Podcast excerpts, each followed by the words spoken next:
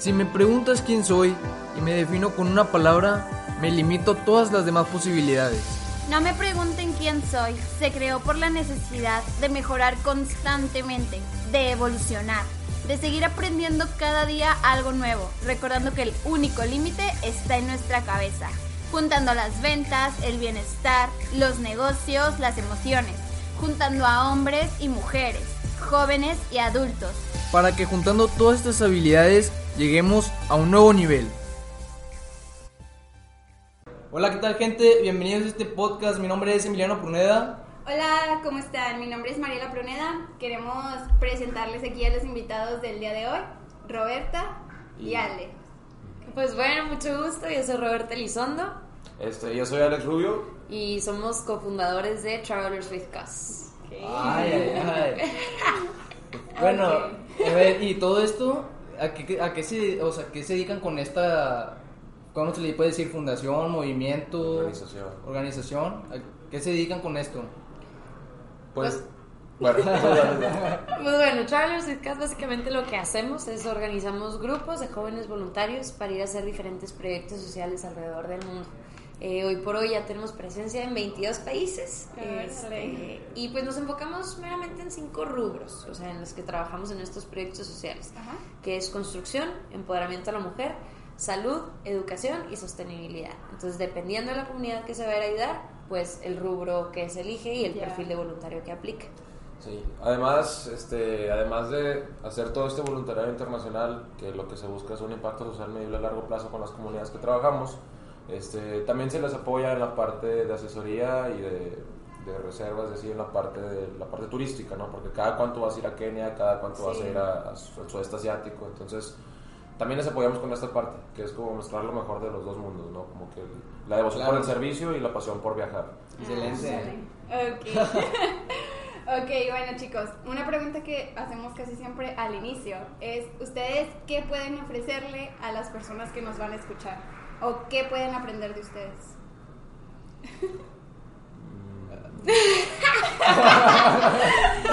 Pues mira, yo creo la verdad es que no, no es un tanto, ay, yo Roberta te puedo enseñar a ver la vida así, o yo Alex te voy a enseñar. No, simplemente yo creo que cada quien nos ha tocado vivir cosas distintas Ajá. y cada quien decide qué tomar de cada una de nuestras conversaciones o de cada una de lo que escuchamos. O sea, tú puedes estar escuchando una canción y te late una frase y ya te la llevas contigo. Puedes estar escuchando un podcast, entonces realmente está abierto a que si hay algo de lo que Alex y yo hemos vivido te pueda servir, te lo lleves, pero no tengo Tómalo. algo concreto de, Claro. "Ah, yo te voy a enseñar a vivir la vida. Pues no, es mentira, cada quien absorbe lo que quiere. Lo que quiere. Así Ok. es, no, no todos nos sirve lo mismo, ¿verdad? Exacto. Cada quien le sirven ciertas cosas. No, y un mismo mensaje lo puedes escuchar en un punto de tu vida y luego escucharlo en otro punto de tu Sí. vida y vas a adquirir otra, cosa completamente. completamente. Lo que sí yo creo que les podemos aportar bastante, pues es a lo mejor contarles todas nuestras experiencias y todo lo que hemos hecho, este, y a lo mejor algo bueno puede salir de ahí, o si Claro. sale algo malo también literalmente nos pueden mandar un mensaje y, y ahí vamos a estar también para escuchar sus,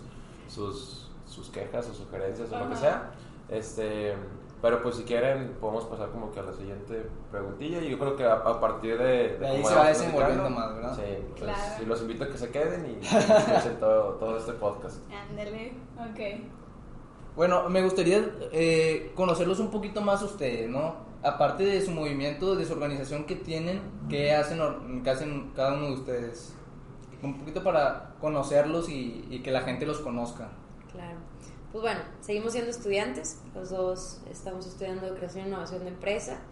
Eh, y, y bueno, la verdad es que ahorita siento que estamos, bueno, tanto Alex como yo hemos sido la típica o el típico misionero, apostolado, o sea, toda la vida estuvimos como que muy envueltos en todo ese ambiente hasta que decidimos llevarlo como a un pasito más, Más grande ajá, y involucrar a más gente a que se una a este tipo de movimientos. Entonces, pues ahorita, tal cual en nuestra vida, pues somos estudiantes, somos emprendedores y por ende todólogos. ¿Por qué? Porque a la hora de emprender, ustedes son de saber, pues, te vuelves todólogo. O sea, Sí, literal, literal es de que me levanto en la mañana y hay temas de todo que ver. En que, entre que tengo una tarea, tengo una, una exposición en la UDEM o algo así, Y luego del lado del negocio, no, pues tengo que hacer facturas y recibos y enviar que hacerlo y hacer flyers y moverle la página web y ahí estás metido en todo. Sí. Este, y pues literalmente en una hora de mi día puedo hacer siete actividades diferentes enfocadas en nada más Travelers with Cause, Ya. este, que es lo que conlleva ser un emprendedor, ¿no? Y un emprendedor social aparte. Entonces también te estás preocupando no nada más por ti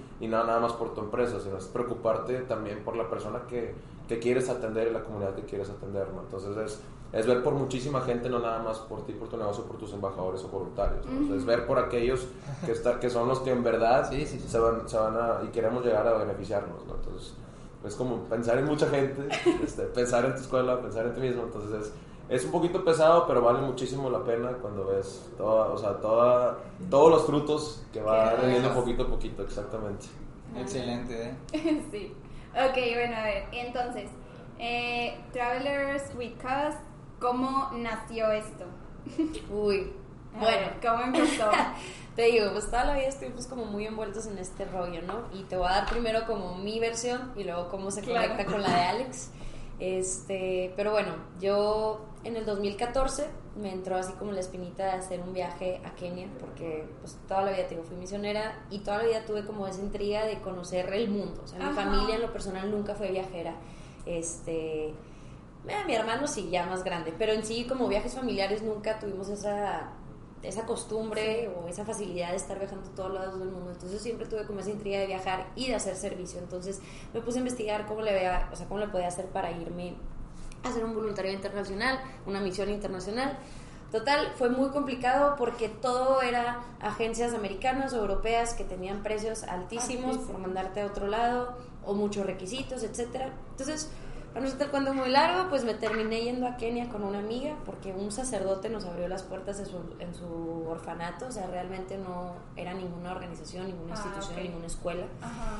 Nos fuimos y yo te puedo decir que hay un antes y un después de Kenia. Para mí completamente. O sea, no, otra cosa. O sea, yo viví, pues te digo, en este orfanato eran 30 niños, en los que cada uno de estos niños venía de una situación muy, muy fuerte. O sea, niños abandonados, niños golpeados, violados, niños que literalmente se encontraron en basurero. O sea, no, no es... Órale. O sea, literal Sí, basurero. sí.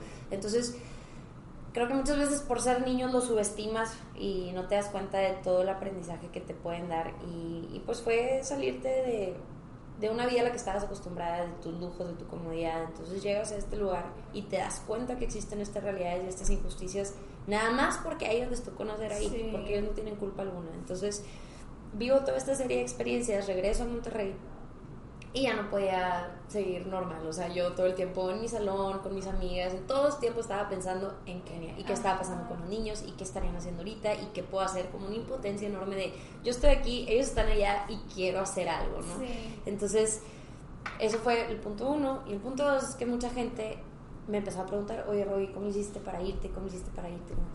Pues la verdad es que no me fui con nadie. Entonces empecé a ver esa necesidad y esa hambre de la gente por viajar y por, y por entregarse. Y de, por otro lado, pues estos niños necesitaban seguir recibiendo apoyo de alguna forma. Entonces dije, pues bueno, con- conviértete en el puentecito, ¿no? O sea, en el lazo entre uno y otros.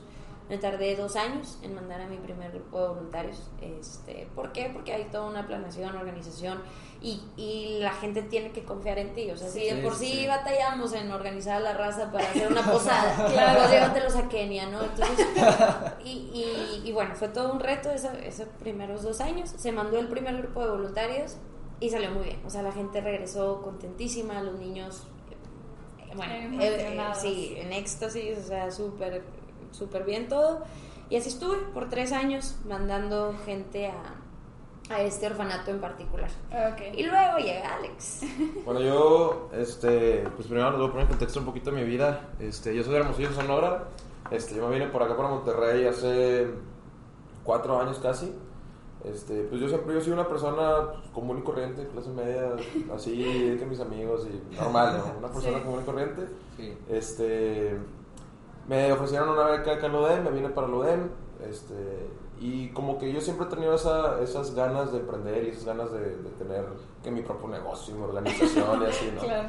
Este, y había intentado con otros negocios antes, este, pues obviamente no jalaron, Ok. eh, pues porque estás chiquillo, no sabes ni qué onda, o no estoy diciendo que estoy muy viejo, obviamente todavía no sé qué onda, pero todavía estoy abierto, abierto a aprender mucho. Pero bueno, van a hacer ese cuento largo. Hace dos años, digo, yo también siempre he sido voluntario, siempre fui misionero de grupo de iglesia. Este, y hace dos años decidí como que salirme de esa burbujita y dije, bueno, vámonos para África, igual.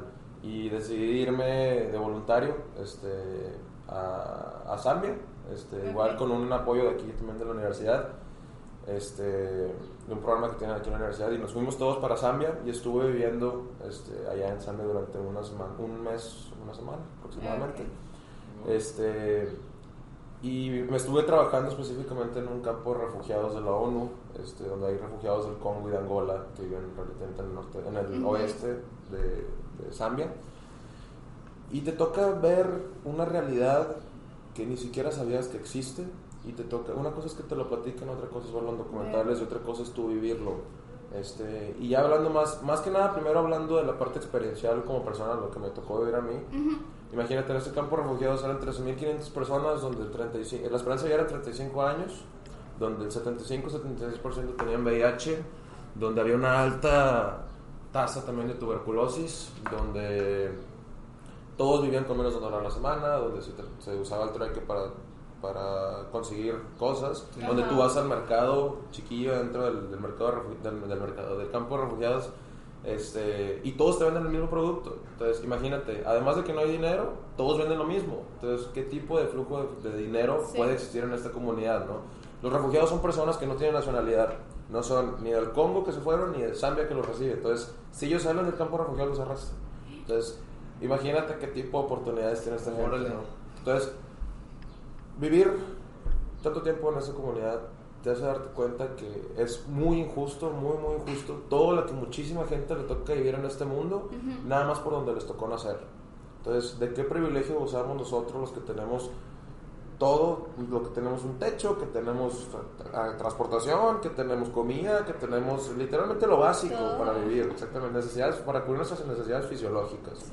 Y hay gente que no tiene absolutamente nada. O sea, al punto de que me tocó entrar a una casilla de uno de ahí este, literalmente tenía una cuchara, una almohada y una sábana en su casa de adobe, Entonces, son, son realidades súper, súper, súper, súper difíciles que te hacen a ti cambiar tu chip y te hacen a ti querer hacer algo más por esa persona que lo necesita. Este, vuelvo aquí a Monterrey y si te soy bien sincero, llegué como triste o sea, llegué triste por el hecho de que yo no me quería quedar con los brazos cruzados. Sí, pues claro, no, no llegas igual, ¿verdad? Después de ver la otra cara de la moneda. Exactamente. O sea, creas tú una responsabilidad social muy fuerte con la comunidad en la que trabajaste. Este, y tú terminas aprendiendo también muchísimo de la gente con la que trabajas, este, valores humanos, o sea, muchas, muchas cosas. Decidí no quedarme con los brazos cruzados y yo sabía lo que hacía Robbie con su fundación. Este, entonces le digo, o sea, agarré como, como la idea del, del voluntariado con, con, con Robbie y empezó, empecé a darle muchas vueltas antes de, antes de decirle que, que nos juntáramos como para rebotar ideas, ¿no? Entonces dije, no, pues bueno, o sea, ¿cómo lo podemos hacer más grande? Y pensando, como que no me daba tanto, o sea, la cabeza, porque, es, o sea... En tu, en tu cabeza en ese momento estaba como mil por hora, ¿no? Pensando y pensando cómo es que pueden unirse los dos y cómo poder crear lo que tenían pensado. Sí, exactamente. Entonces, de que literal fue así. O sea, nos juntamos en un, en un restaurante, este, aquí cerca de, de, la universidad. Y fue de que, oye, Robbie, ¿qué onda? Vamos a, vamos a juntarnos porque te tengo una propuestilla. y yo, este, ¿Qué me va a decir? ¿Qué me va a, proponer? entonces, pues bueno, nos sentamos y empezamos a rebotar ideas, ¿no? De que, bueno, Robbie, ¿sabes qué? O sea, yo sé que lo que haces está muy fregón, o sea, pero creo que lo podemos hacer mucho más grande, mucho más escalable, donde podemos también cobrar una comisión por gestión, donde podemos hacerlo grande, llegar a más gente, llevar a más gente, este, y empezamos a rebotar ideas, ¿no? Este, y se ha ido transformando, o sea, la idea inicial no es lo que hoy es y no es lo que va a ser en seis meses, estoy segura. O sea, ¿por qué? Porque vas construyendo y te das cuenta de todo lo que puedes ir cambiando y mejorando. Entonces, sí, fue todo un proceso de, de planear, fue un proceso de aventarnos, o sea, fue que pues ya este verano, este verano, y, y lo lanzamos. Este... Lo lanzamos literal como nuestra primera convocatoria fue un viaje a, a hacer un voluntariado en Filipinas. Este, nos llevamos un grupo a Asia.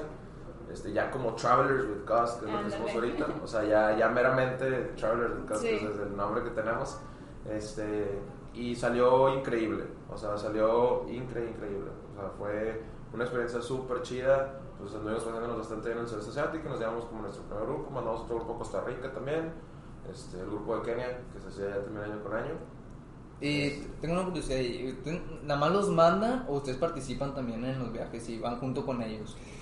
En este Asia particularmente fuimos nosotros porque era nuestra primera nuestra primera vez. Entonces Claro. pues tenemos que ir obviamente a ver cómo va a funcionar todo y así. Ajá. Pero como funcionamos ahorita y como gracias a Dios te digo, ya estamos en 22 países, Sí. pues aunque queramos no Sí, nos ya. podemos dividir, ¿verdad? Este, entonces lo que hacemos ahora es que tenemos el embajador de proyecto. Un embajador de proyecto es como el coordinador de grupo Ajá. que nos ayuda como con toda la parte previa al viaje, con las entrevistas, con las capacitaciones, darle seguimiento a cada voluntario y se va con ellos al viaje. Ah, Entonces está súper pues súper padre porque van bien acompañados por alguien que está en la misma sintonía y nos Ajá. permite estar al mismo tiempo en varios lugares. Sí, Ya. porque les digo, lo principal de Travelers Cause es el impacto social. O sea, queremos hacer un impacto social fregón. Ajá. Entonces, nosotros nos, nosotros nos apoyan mucho los embajadores en hacer el proyecto bien hecho. Entonces, es no nada más ir a hacer unas brigadas médicas. O sea, es un embajador que estudia medicina o que ya es graduado medicina, a- a- como que coordinando al equipo para que de verdad se haga un impacto allá. Ajá. Y él se encarga de documentar todo, se encarga de medir, se encarga de hacer estadísticas y a nosotros nos pasan todos los resultados y nosotros ya comparamos cómo tenemos la comunidad al inicio y cómo la vamos a tener en unos 10 años. año con año. Sí, que quede claro eso, o sea, que no vamos a la comunidad de una vez y ay, qué bonito todo, ayudamos, pintamos, hicimos, bebé y nos fuimos, ¿no? Sí. Al contrario, o sea, queremos ver cambios estadísticos, entonces por eso se trabaja con la misma comunidad por varios años. Ah, ok. Ándale, qué padre. Órale, Sí. qué Sí. interesante está su proyecto. Pues vénganse. Ya, ya está. A ver. ¿Y qué pasaba por su cabeza? O sea, nos, nos llegaron a sentir en algún momento miedo al, no sé, inclusive al que irá la gente de que, ah, estos locos que andan queriendo ayudar a gente de otros lados y no se ponen a trabajar en otras cosas. O sea, ¿qué pasaba en ese momento de su cabeza respecto al miedo? ¿Llegaron a sentir miedo? ¿Llegaron a sentir de que estaban locos? ¿De que... Dificultades. Dificultades, ajá. Creo que somos personas muy aventadas, la neta. O sea, somos personas de, de, pues ya, hazlo, Hazlo. ¿sabes? Hazlo y, y- y que pase lo que tenga que pasar. Obviamente con la preparación previa, pero hazlo. Este, sí, obviamente siempre está esa incertidumbre de, ¿y si algo sale mal? O sea, ¿por qué? Porque pues te estás yendo a otro lado del mundo, Sí. quién sabe a qué te puedes topar o qué riesgos puedes pasar. Entonces siempre está ese miedo, si lo quiero ver así, de que algo suceda mal. Pero pues está toda, está toda esta contraparte de que si sale bien, que es mucho mayor el beneficio, ¿no? Entonces sí, aunque ha habido miedos, incertidumbre o cositas que nos pesan, pues creo que es mucho mayor el impacto positivo que se hace que pues hace que el miedo te valga queso o que lo hagas con miedo, pero que lo hagas. Ajá. Sí, creo que literalmente el, el de emprender y el ser emprendedor, o sea, y un emprendedor social, meramente, o sea, no es algo que, que te lo enseñen en la escuela. No. O sea, no es año- o sea, y eso que estudiamos nosotros emprendimiento. O sea, no es algo que tú vas a aprender de un día a otro. O sea, es algo que si de verdad lo quieres hacer y de verdad te nace y de verdad te apasiona, que es lo que más nos, nos, nos ayuda a nosotros. Que, lo- que te digo, yo, saliendo un poquito. Nuestra no, nuestras principales pasiones son el viajar, el servicio humano como número uno, el viajar como segundo. Entonces, unir nuestras dos pasiones, que fue el viajar con el servicio humano dentro de una organización, literalmente se convirtió como nuestro bebé. O sea, fue moldearlo, moldearlo, moldearlo. O sea, es...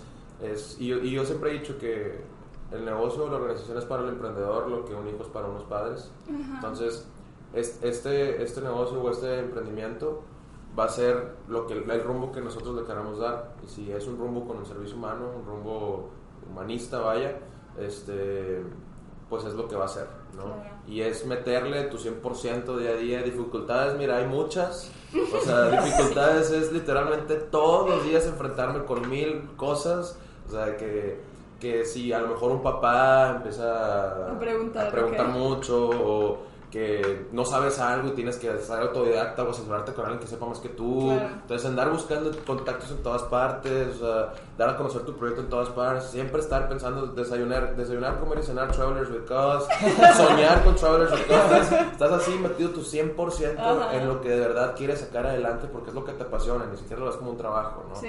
Entonces, eso es como lo, lo- el reto, es un gran reto, el reto del emprendedor, el reto del emprendedor social, este, y que creo que todos los emprendedores que estén escuchando ahorita me van a, me van a entender, Entender. o sea, porque es literalmente, o sea, llevar de la mano a tu bebé hasta que crezca, ¿no? Claro. Hasta que llegue la etapa de madurez. Sí, Exactamente. literal.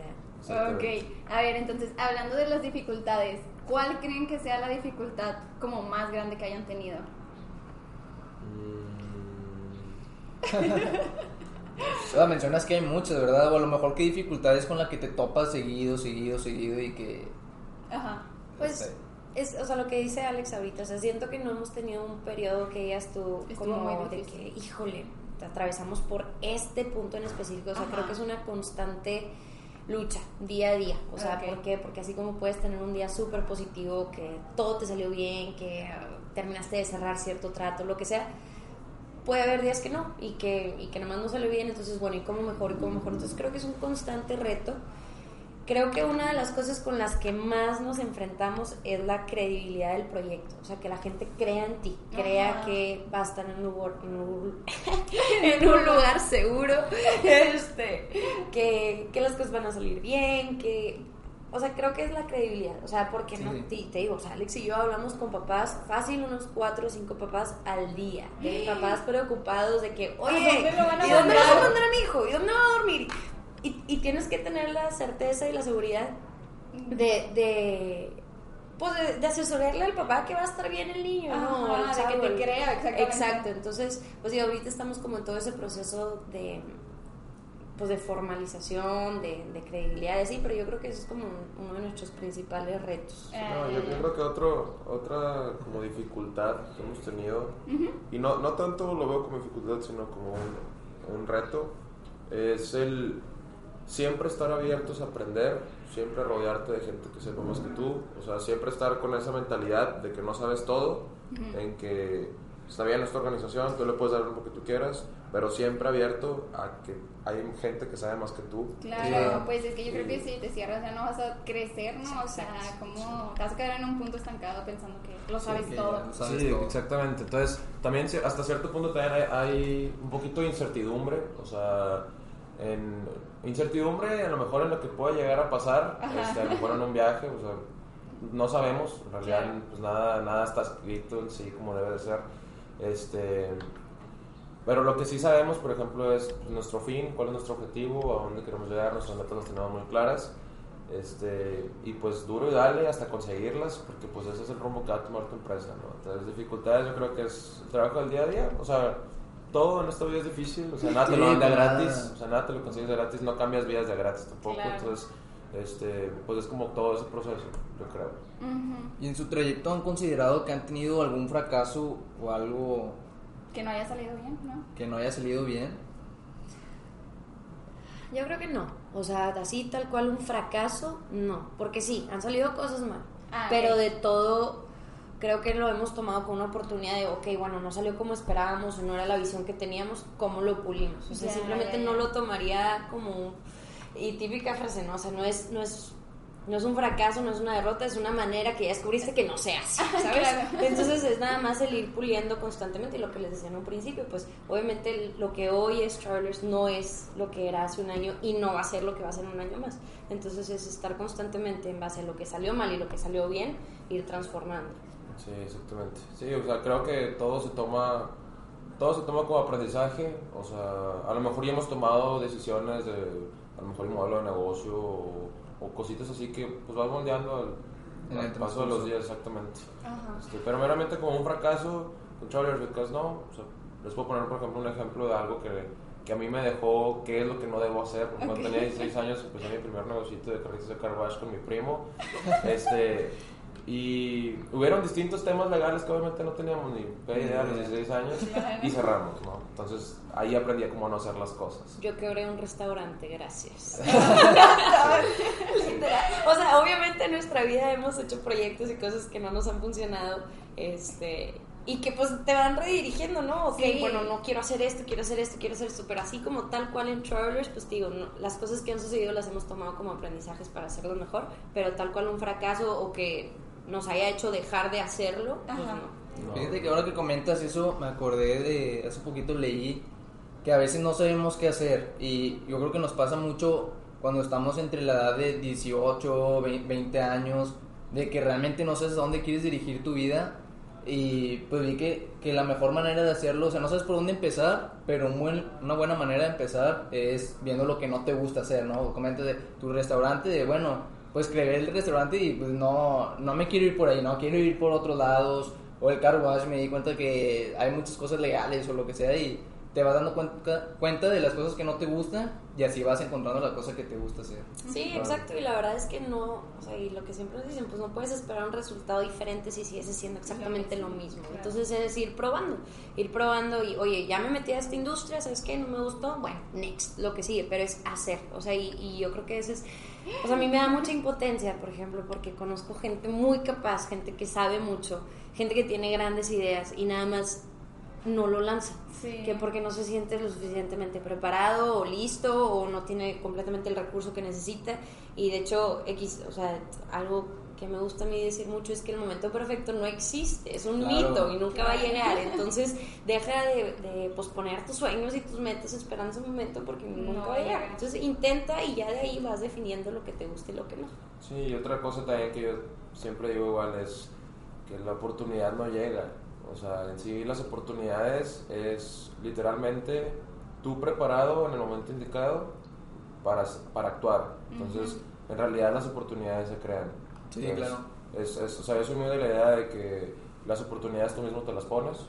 Este, nadie las va a ver por ti, nadie las va a hacer por ti. Las oportunidades son para ti y no más para ti. ¿no? Entonces, Sí. tú decides si la tomas o no la tomas. Si no la tomas, si se te da una oportunidad es porque alguien más la tomó. Entonces, pues es, es nada más ser, ser suficientemente inteligentes y preparados para tomar oportunidades y llevarlas bien. Sí. Es- Bueno, sí, de hecho yo creo que también, o sea, es súper importante porque hay personas también, o, o sí, muchos tendemos de que, ay, es que no sé qué quiero hacer y te la pasas pensando, no sé qué quiero hacer, no sé qué quiero hacer, pero no haces nada, o sea, no haces nada, entonces como dices, no, es que si hago esto me puedo estancar, o si hago esto puedo, me puede salir mal, pues sí, pero ahorita no estás haciendo nada. Exacto. Entonces, sí, a mí también me da esa impotencia, porque pues sí. ok, este, y por ejemplo, ¿cómo le, bueno, todos somos humanos, ¿verdad? O sea, todos tenemos días en los que nos sentimos bien, tenemos días en los que no nos sentimos bien, etcétera. Entonces, ustedes, ¿cómo le harían o cómo le hacen más bien si un día se despiertan y ay, hoy no tengo ganas de, de trabajar o no te sientes motivado? No sé, ¿cómo le hacen en esos días? Yo quiero empezar, yo quiero empezar. Ándale. Este, bueno, una cosa creo que es vital a la hora de, de tener tu organización o de hacer negocios o de desarrollar un proyecto Ajá. es que tienes que mezclarlo con tu pasión.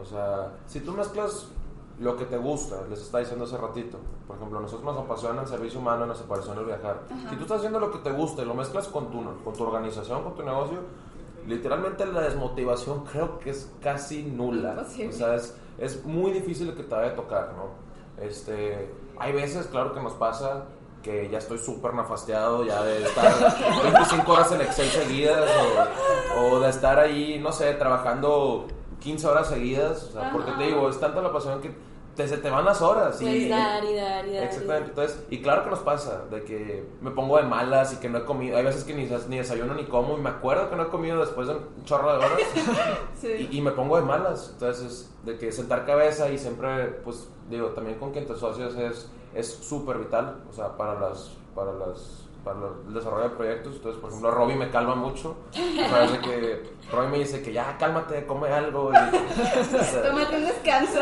Sí, no, literal, o sea, pues sí, es eso completamente. Creo que mientras tengas bien claro el por qué estás haciendo lo que estás haciendo, es como un constante motor, o sea, porque tienes claro el, el rumbo que estás, al que quieres llegar, entonces es como tu gasolina de- del día a día. Este, igual, pues como dice Alex, tu equipo es clave, Ajá. o sea, el estar con gente que te impulse, ¿por qué? Porque a veces yo soy la agüitada o la que ya se cansó, o la que ya me nefastié, o la que traigo muchas cosas en la cabeza, y Alex es el que como que me, me impulsa y a ver.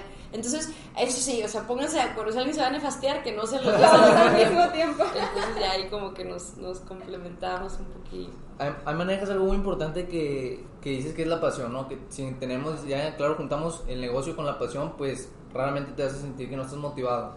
¿Cómo encontraron esa pasión? ¿O siempre han tenido esa pasión de, de querer ayudar, de viajar? Yo creo que la pasión, y, y bueno, y en todas las clases de los que estudian negocios o que quieran hacer su propio negocio, les van a decir, busca tu pasión, haz tu negocio de tu pasión. Creo que no todos lo tienen muy clara, o sea, creo que nosotros también tenemos un poquito de suerte al, al- y un poquito de, de- bueno, sí, de suerte, de saber este, que esto nos apasiona muchísimo, porque es cuando tú te sientes pleno haciendo algo, o sea, que te sientes relativamente lleno, feliz de hacer algo. Hay gente que le apasiona los jeeps, hay gente que le apasiona comer, hay gente que le apasiona X cosas. En nuestro caso, nosotros nos apasiona viajar, nos apasiona, nos apasiona ayudar, entonces, pues creo que lo tenemos muy claro ya hace bastantes años. Ajá. Este, y yo creo que un consejillo para los que no tienen claro, o sea, qué es lo que les apasiona así, yo creo que agarren de su semana qué es lo que les gusta más hacer. O sea, hay gente que a lo mejor le gusta ir a la escuela, Sí. hay gente que no sé, qué es lo que les gusta más hacer y piensen de que, ok, si yo de mi vida tuviera que quitar algo, ¿qué quitaría? No, pues esto, esto, esto y esto, y te vas a quedar con una cosa. Esa cosa muy probablemente sea lo que más te gusta y lo que más te apasiona, y probablemente por ahí sea el rumbo de tu vida, o sea, no sabes. Entonces, pues cálale. Sí, exacto. Yo creo que lo importante es intentar. O sea, y, y si te das cuenta, por ejemplo, en este ejercicio en particular, que todo lo que estás haciendo hoy en tu vida lo puedes desechar, Sí. entonces intenta algo nuevo, porque entonces nada de lo que estás haciendo hoy por hoy te crea esa, esa cosquillita, esa sensación, esa gasolina, repito, que, que te impulsa. Entonces es clave intentar cosas nuevas y cosas nuevas porque a todos nos mueve algo. O sea, nadie está aquí sin, sin sentir. Sin sentir. Entonces, a todos nos mueve algo. Si lo que estás haciendo hoy por hoy no te está moviendo y lo pudieras desechar de tu vida, entonces intenta cosas nuevas. Exactamente. Está padre. Una, bueno, por ejemplo, ya que Emiliano preguntó eso, yo también quisiera compartir que una cosa que a mí me funciona mucho es ahí un, es, le pueden buscar en Google, diagrama de Venn y de seguir tu pasión. Y viene más que nada es que en la intersección de cuatro puntos casi siempre encuentras tu pasión, que es como las cosas que ustedes dicen. En una sección pones qué me gusta hacer, en otra sección pones qué soy bueno haciendo, en otra cosa pones por qué cosas me pueden pagar y en otra cosa qué necesita el mundo. Y en la intersección de esas cosas, ahí también puedes encontrar tu pasión, sí. Es una buena manera. Un tip. Sí, claro. No, pues cada quien, Sí. cada quien tiene sus, sus formas. O sea, la neta es también muy buena, muy buena, muy buena manera. Este, yo creo que también la pasión no creo que sea necesario algo de que te paguen. Claro. Este, yo creo que es, es más que nada como personal, ¿no? O sea, realidad no creo que sea como una, una variable, o sea, pero personalmente es, es, es explorarte en ti mismo, ¿no? Sí. O sea, eso es todo un tema, muy cañón. Pues sí, nunca terminamos de conocernos, yo pienso. Cada día encontramos algo que no nos gusta y algo que nos gusta que no sabíamos que nos gustaba, ¿no? Sí, exactamente. Algo que nos quieran, esto es para los dos, ¿ok? Algo que nos quieran compartir de toda su experiencia durante el proyecto, de un momento favorito o de sus viajes inclusive. Algo que te dices, esto es mi experiencia favorita hasta este momento. Este, híjole, es que no, no te puedo decir como un momento favorito. Este, a mí en lo personal me da mucha satisfacción ver cómo regresa un voluntario. O sea, las historias con las que regresa para contar, las fotos, los videos, o sea, en sí la, la persona transformada en base a lo que acaba de vivir, a mí me llena mucho. O sea, el, el que estás creando una sociedad empática Ajá. a través de una experiencia que vivieron, me llena mucho. Entonces, no es nada más el, pues fui, fui a una comunidad y les ayudé a, con atención médica y se salvaron a estas personas. O, o sea, no es nada más el impacto positivo en la comunidad que se visita, sino cómo regresa esa persona. O sea, esa persona se dio una perspectiva muy diferente de lo que es la vida y ya creaste una responsabilidad en esa persona también. Y nosotros esperamos, pues, ayudar al tejido social, no nada más en las comunidades visi- visitadas, sino también aquí, que los futuros emprendedores, empresarios, sea gente que vea por el prójimo. Claro. Este, entonces, mis momentos favoritos, la verdad, son esos. O sea, es escuchar las historias de los voluntarios una vez que regresan, una vez que me platican, híjole, Robbie, es que conocí a tal niño y luego fui acá y nada. Entonces llegan con este bonche de ideas que me da mucho gusto saber que le va a servir en su vida futuro para los proyectos que haga. La verdad, o sea, en lo personal, esos son mis momentos favoritos. Y algo que comparto, eh, bueno, que lo hacía de antes y luego ya lo, lo empecé a, a compartir con Alex. Yo tengo un, un momento que le llamo, eh, bueno, tenemos un momento que le llamamos el happy place. Y el happy place es ese momento en donde estás, en donde quieres estar haciendo lo que quieres estar haciendo. Nos pasa mucho cuando estamos, por ejemplo, en algún paisaje, o sea, en algún paisaje, en alguna zona natural, viendo una montaña, un río, un lago, un Taj Mahal, o sea, lo que sea, es, es como algún escenario muy imponente, o sea, muy, muy precioso, en donde literalmente nos podemos pasar horas sin hablar, o sea, sin un pío, nada más viendo, viendo, respirando, sintiendo el momento, o sea, esos son como nuestros momentos favoritos de, de viajar, o sea, y es de que... Y, y, y no sé, es como que inmediato, o sea, ni siquiera batallamos en identificar como cuando estamos en un happy place porque se siente, o sea, se siente y te lo recomiendo si estás escuchando esto y tienes un viaje próximo, ni siquiera tienes que viajar, te puedes salir ahí a un lugar bonito de tu, de tu ciudad. Literalmente, deja todo, pon tu mente en blanco y estate en ese momento presente, sintiendo, viviendo. Esos son mis momentos favoritos. Happy place. Y luego yo creo, este, primero voy a hablar de lo mío, mío personal. Este, yo me considero una persona muy soñadora, o sea, me considero una persona con mucha visión, este, de- que tengo muy claro a dónde quiero llegar. Este, y les platico, cuando yo tenía como 8 o 9 años, este, y mi mamá no me dejará mentir cuando le toque escuchar este podcast, este, yo tenía un, un sueño de ir al Taj Mahal en la India. Este, y para mí era un sueño inalcanzable. A los 8 años. 8 o 9 años. Me acuerdo que lo vi en la televisión y yo Ah, dije, yo ok. quiero ir ahí. Este, ¿de dónde viste eso? De... El perro no lo dejaban ver. Sí, sí, no está, o sea, para mí era un, un mito. O sea, para mí era imposible ir hasta la India. Para mí era imposible casi ir hasta, hasta Estados Unidos. ¿no?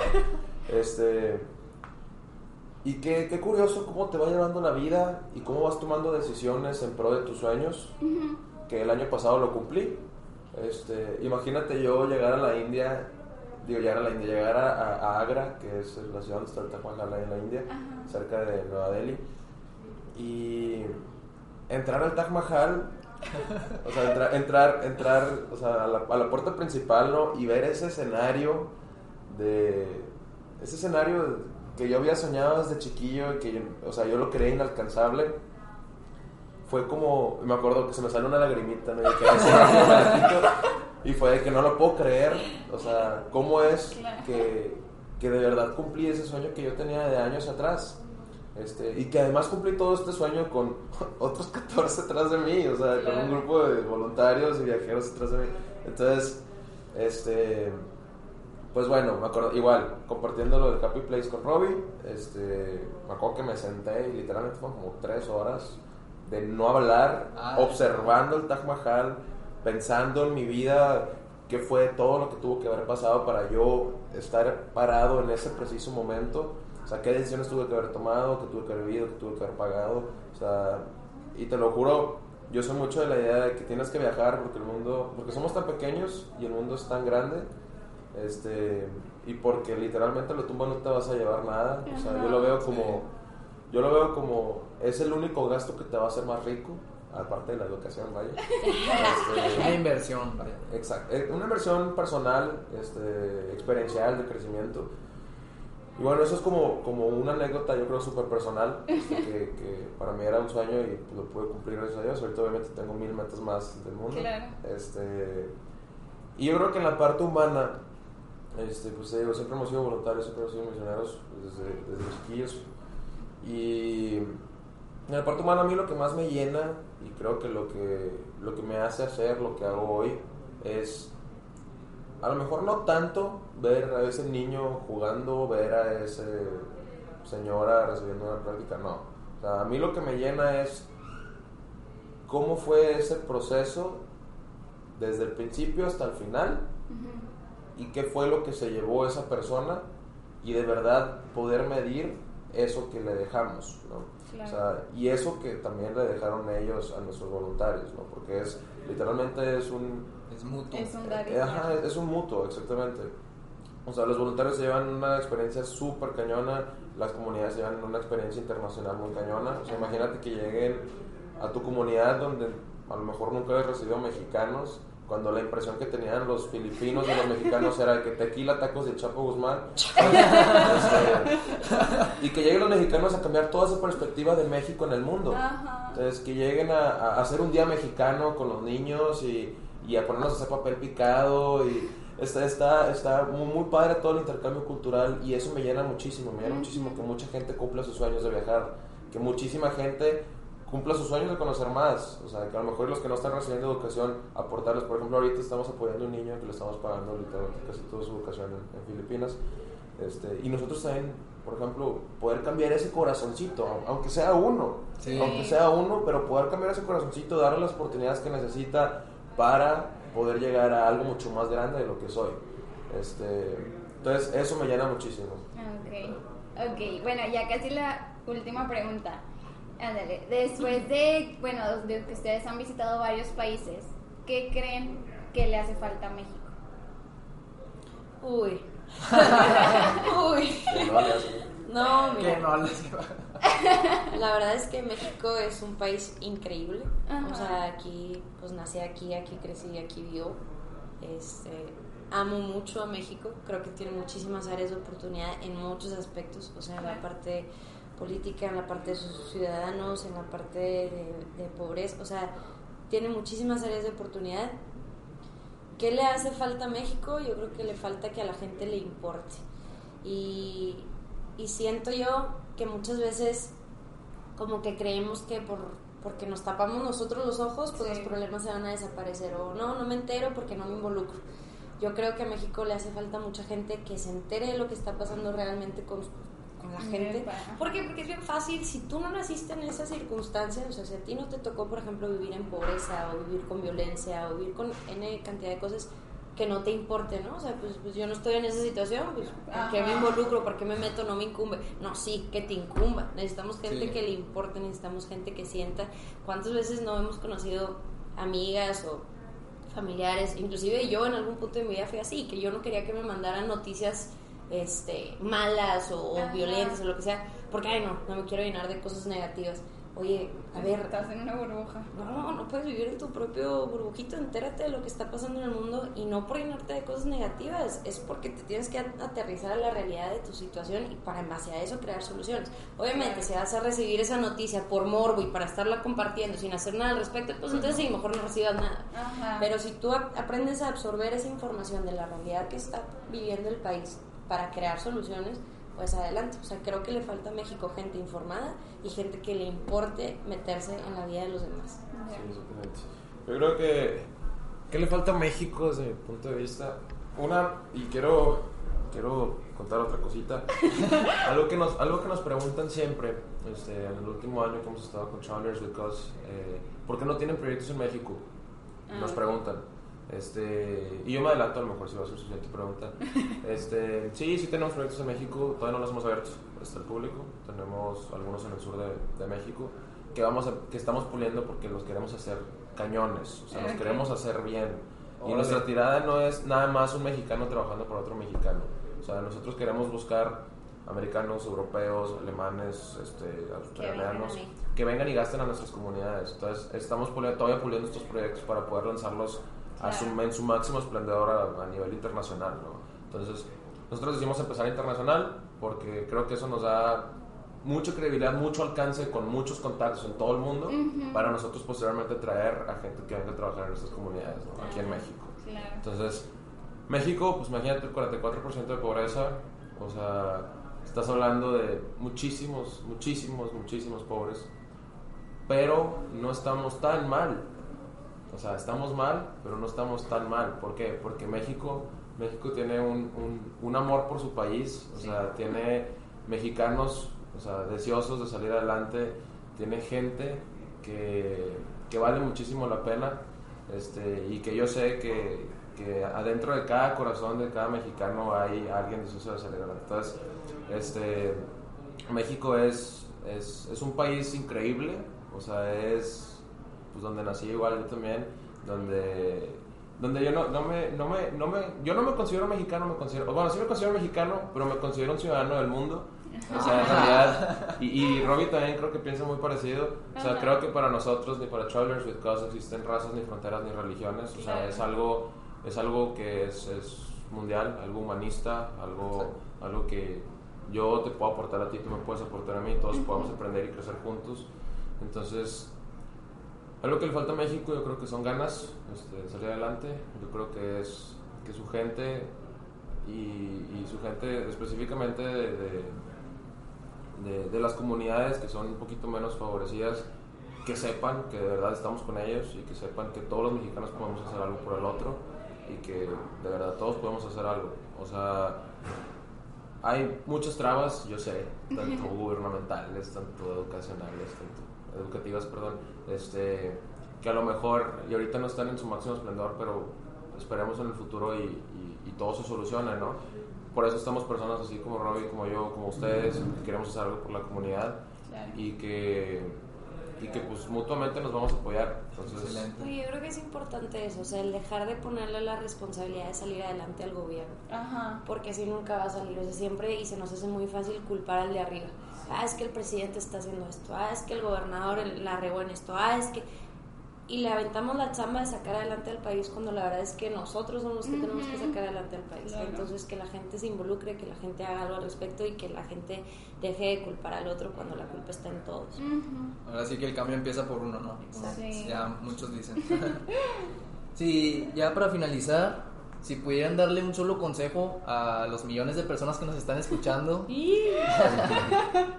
a sus seguidores, ¿qué les dirían? Un solo consejo. Igual y uno por cada Yo creo que, sí, yo creo que mi consejo, este, como, como emprendedor social y como amante de la humanidad, este, es que en realidad todos somos, todos tenemos las mismas capacidades y todos debemos de tener ese granito de salir adelante.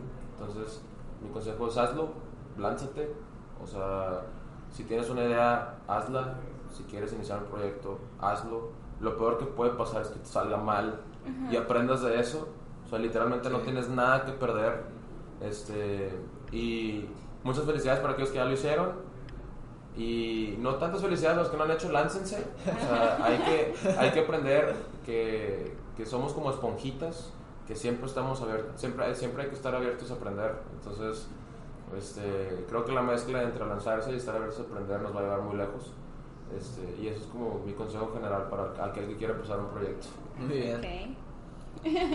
Sí, bueno, este, yo creo que como consejo general es no tengas miedo a soñar en grande, o sea, que, que la vida y el contexto en el que creciste no sea un limitante para soñar en grande y para hacer tus propios planes.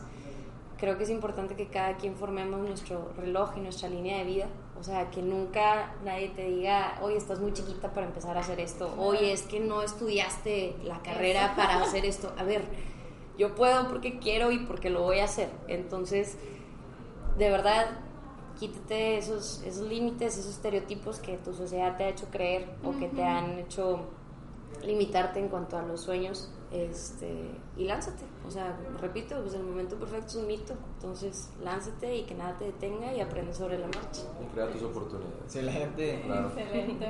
Muchas gracias por habernos compartido esto, por habernos permitido estar un tiempo con, con ustedes, que nos regalaran un- un- una hora de su, de su día a día. Muchas gracias a ustedes que nos escucharon, por, por quedarse hasta el final del episodio. Sí, muchas, muchas gracias a todos, muchas gracias a ustedes otra vez también. Y pues nada, igual y también pues igual pueden dar sus redes sociales para que las personas puedan ir a seguirlos. Claro, bueno, nuestra red social es arroba travelers with en Instagram, en Facebook. Este, ahí pueden ver todos los, los proyectos, igual nuestra página web www.travelerswithgus.com. Mi red social personal, donde publico cosas de, de viajes y así, es Roberta con maleta. Ahí me pueden encontrar en Instagram. Y bueno, Alex. Y bueno, mi página este, personal es Alex Rubio 13 en Instagram. Este, en Facebook es AlexRR13. Y bueno, pues uso un poquito más Instagram, entonces ya nos podemos ver más. Y pues les repito otra vez la página de Travelers with Cause es www.travelerswithcause.com. Nuestro correo también es info, Ok. info arroba travelerswithcause.com. Entonces ahí estamos para cualquier cosa, lo que quieran. Este, si se quieren venir de viaje, si quieren algún consejo, si nos quieren dar alguna sugerencia, o sea, estamos súper Quieren abiertos. cotorrear. O sea, lo que sea, estamos súper abiertos y pues, yo creo que aquí nos quedamos a la orden. Ok. Muchas gracias, eh. Muchas gracias por a esto. todos, muchas gracias a ustedes otra vez. Bueno, y sigamos los consejos que nos dieron, ¿no? Hagámoslo ya. No. Bye, hasta luego. Gracias.